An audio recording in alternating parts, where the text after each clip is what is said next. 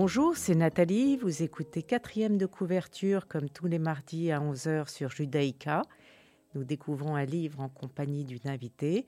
Aujourd'hui, j'ai devant moi Sandrine de Montmort. Bonjour Sandrine. Bonjour Nathalie, merci de m'inviter. Historienne de formation, votre thèse porte sur la société du 19e siècle à travers l'œuvre de Maupassant. Vous en avez tiré un dictionnaire, un autre mot passant en 2007. Vous avez publié plusieurs romans, dont Le deuxième voyage en 95 et d'autres en Amérique du Sud. Vous avez collaboré avec le professeur Corinne Hubinon, pardon, pour l'écriture de Baby Défi sur les grossesses difficiles du 21e siècle. Vous êtes journaliste aussi pour François avec la page le carnet de notes de Sandrine de Montmort et en freelance pour Elle, l'Éventail et d'autres magazines. Depuis 2017, vous avez lancé un site Sandsab sur le bien-être du corps et de l'esprit, où vous interviewez des personnalités qui donnent des clés pour aller mieux. Vous voulez en dire un mot peut-être de, ce site Sandsab Ce site, donc, ça fait presque deux ans et demi qu'il est euh, en ligne. C'est ma fierté. C'est l'aboutissement de mes recherches, de mes envies, parce que rencontrer des gens inspirants, ça vous inspire, rencontrer des gens brillants, rencontrer des gens qui vous transmettent des clés, pour moi, c'est une source d'inspiration et mon bonheur, c'est de pouvoir le faire partager à mes internautes. Donc le site internet Sandrine de Montmort, c'est exactement Sensab. D'accord. Ok.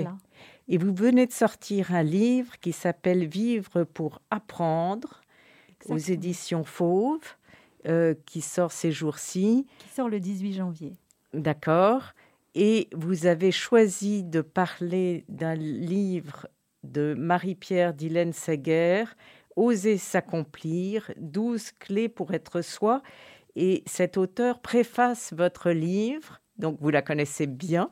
Alors c'est une femme dont j'avais entendu parler parce que euh, certaines maisons d'édition m'envoient leurs livres en avant-première et j'ai eu un coup de cœur absolu et pour la femme, Marie-Pierre Dylan Seger, et pour son ouvrage que j'ai lu. Alors c'est un livre assez épais, c'est un livre assez fourni. C'est pas le livre qu'on lit en trois heures dans un train.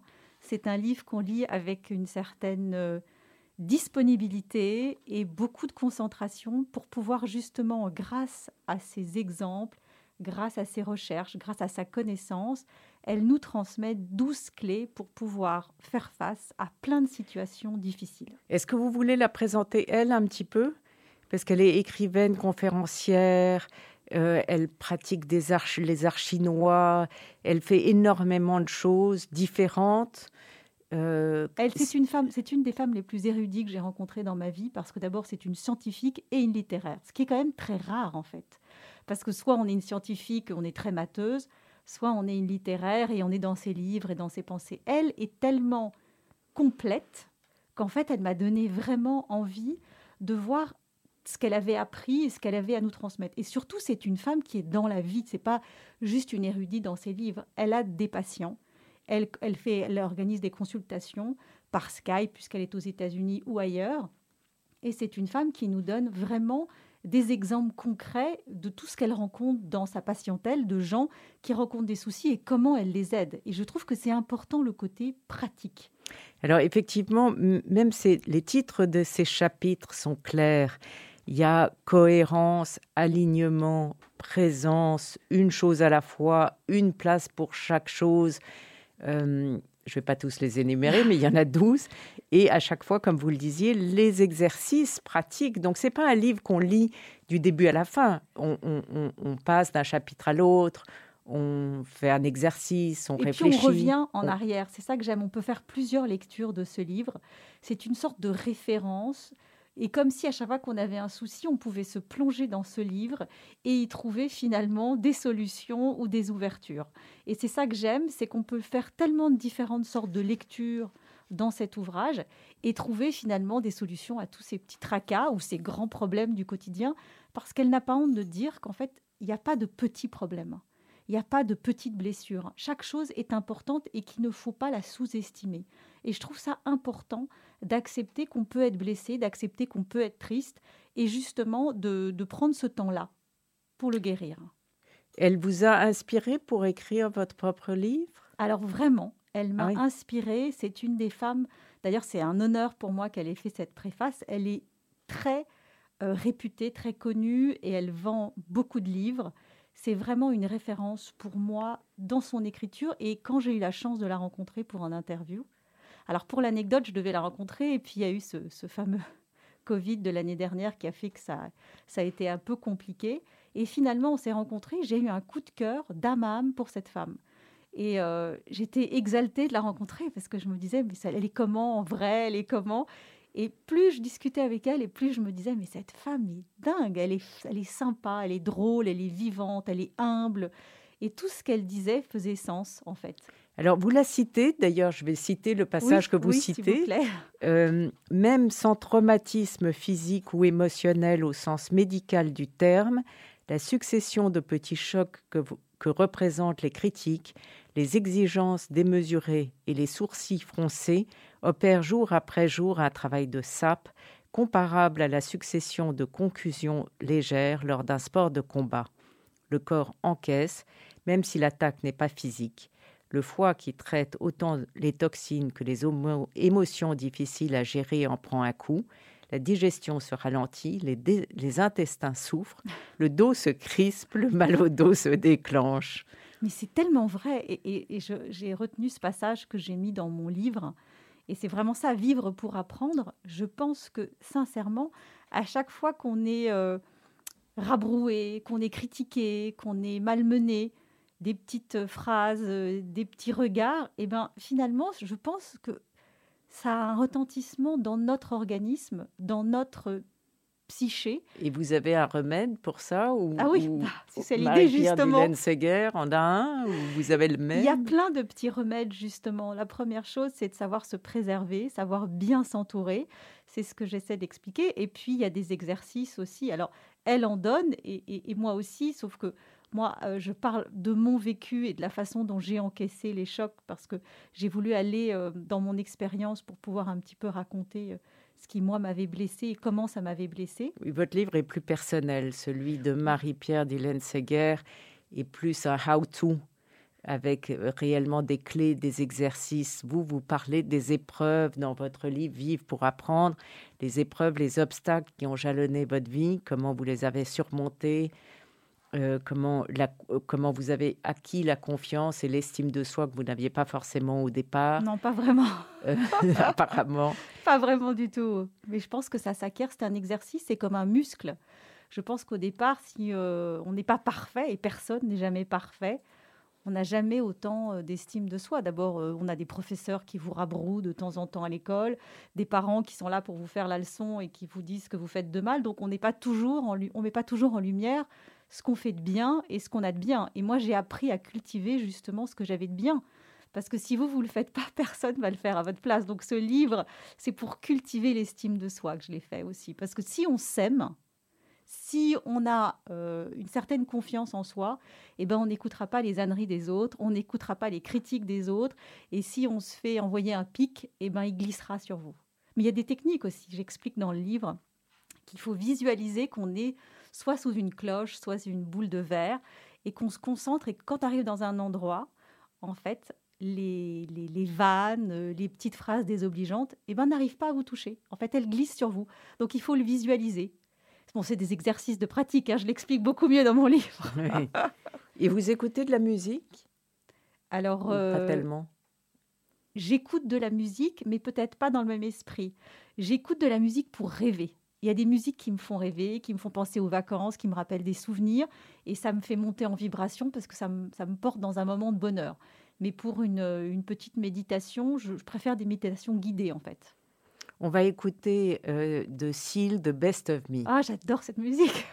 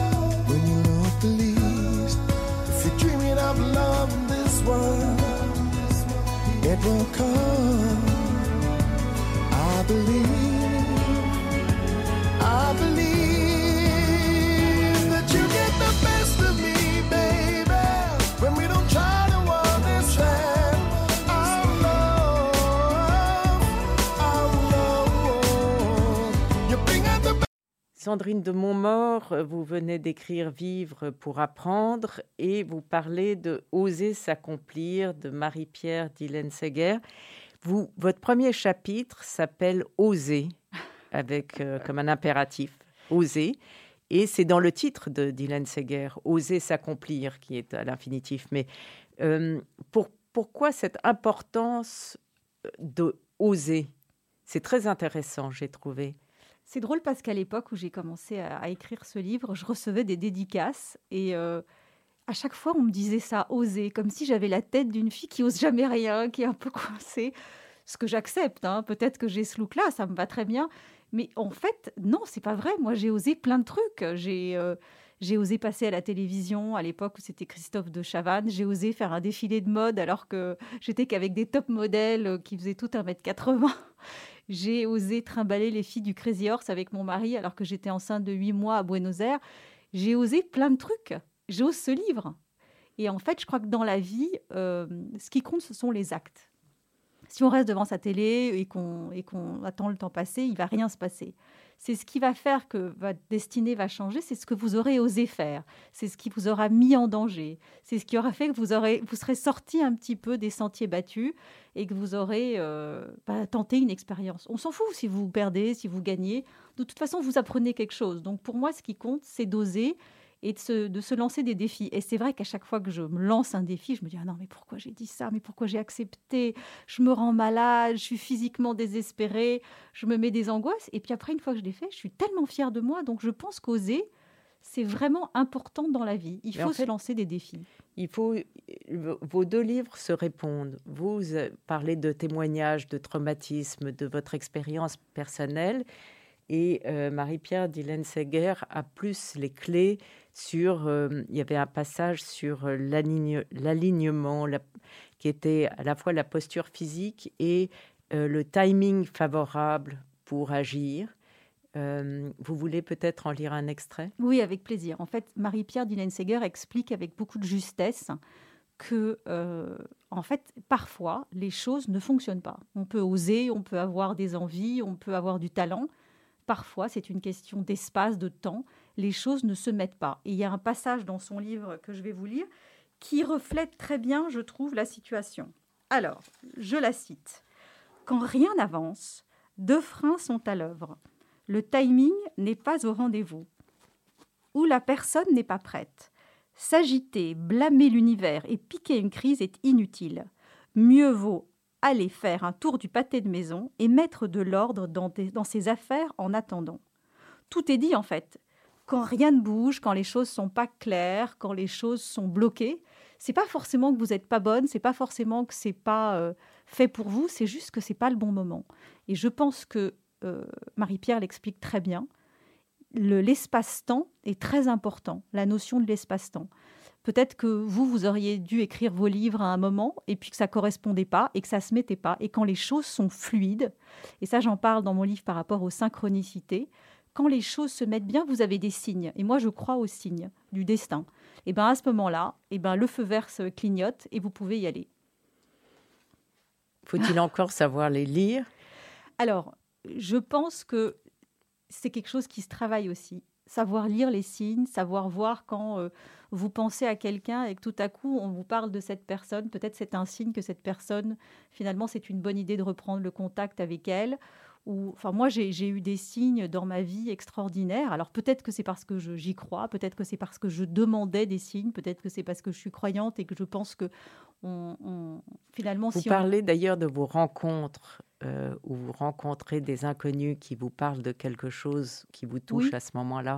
C'est étonnant. À, plusieurs moments dans ma vie où j'ai traversé des épreuves, euh, comme vous savez, dans, le livre dont je parle. Alors, euh, l'une d'entre elles, j'ai perdu un, fils. Et c'était évidemment une épreuve terrible que de perdre un enfant. Je pense que c'est le, dans le maximum de l'échelle, on est quand même, on frise l'horreur. Et je, décide de partir en voyage avec mon mari et mon autre fils, puisqu'à l'époque, mon fils avait 4 ans. Et je suis dans l'avion et je suis évidemment désespérée, choquée, anéantie. C'est le mois d'octobre, même c'était le début novembre, puisque c'était les vacances de la Toussaint. Et je décide de partir au soleil. Et, et dans l'avion, il se trouve que je sympathise avec une dame qui me voyait, mais super triste. Et cette dame me dit Ça va, ça va, vous n'avez pas l'air bien. Je dis bah non, ça va pas très fort, etc. Et puis je parle pas à tous les gens dans l'avion, mais il se trouve que cette, cette fois-là, en tout cas, euh, elle était avec un bébé et, euh, et je dis ah il a quel âge? Comme par hasard, il avait l'âge que mon fils euh, aurait eu s'il n'était pas mort. Et elle me dit bah, vous savez, ce qui vous est arrivé, ça m'est arrivé.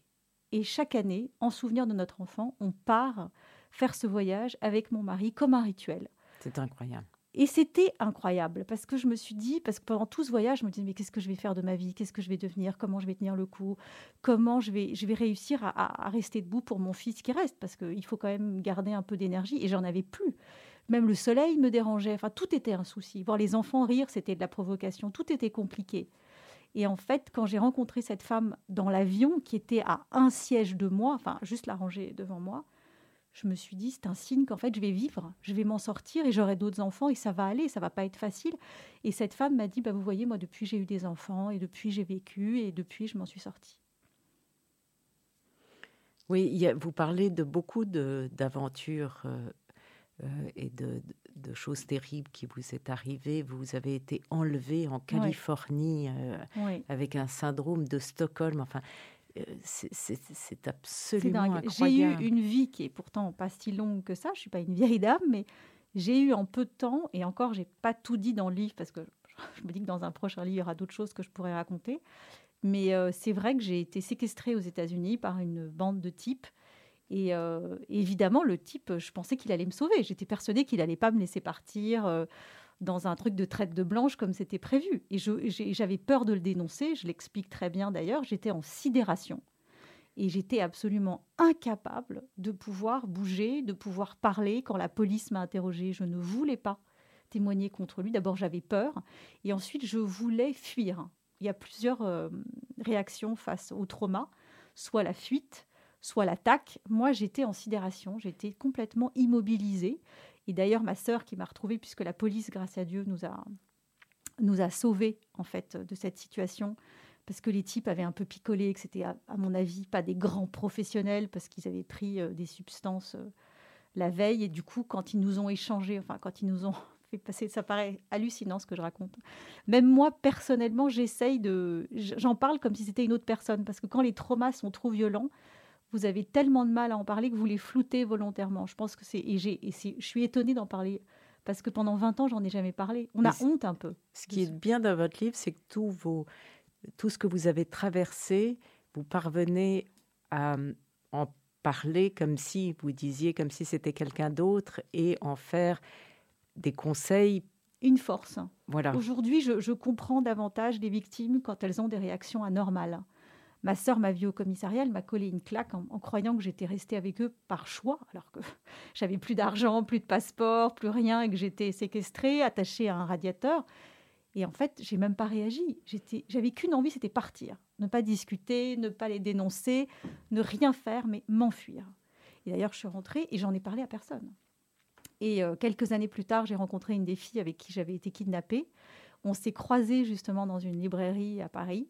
Et euh, on s'est regardé et on a décidé de ne plus. Enfin, on n'a même pas décidé, on n'a plus voulu échanger. On s'est dit que ce chapitre-là ne devait plus être évoqué. Et j'en parle.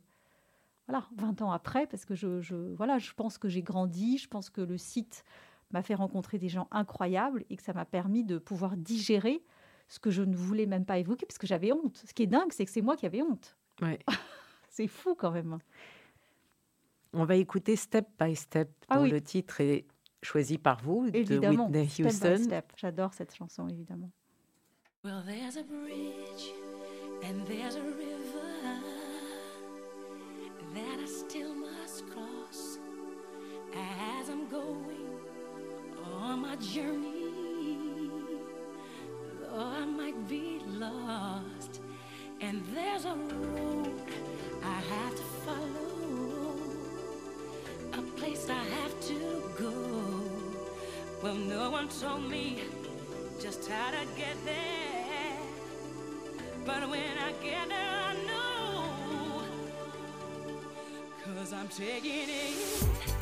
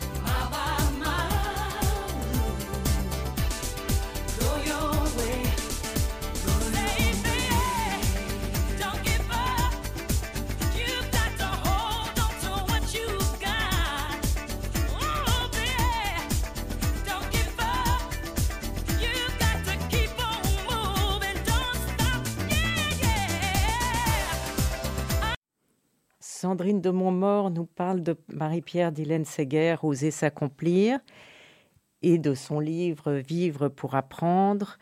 Euh, elle dit énormément de choses, puisqu'il y a 12 clés pour s'en sortir, pour être soi. Cette idée d'identité et de qu'on peut se perdre.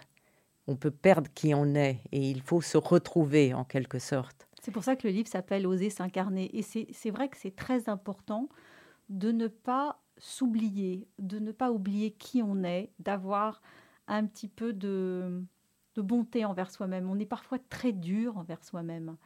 Et on devrait avoir plus de tolérance. Parfois, on s'aperçoit qu'on a plus de tolérance pour les autres que pour soi-même. On leur pardonne mille choses et nous, on est parfois dur, on est parfois exigeant.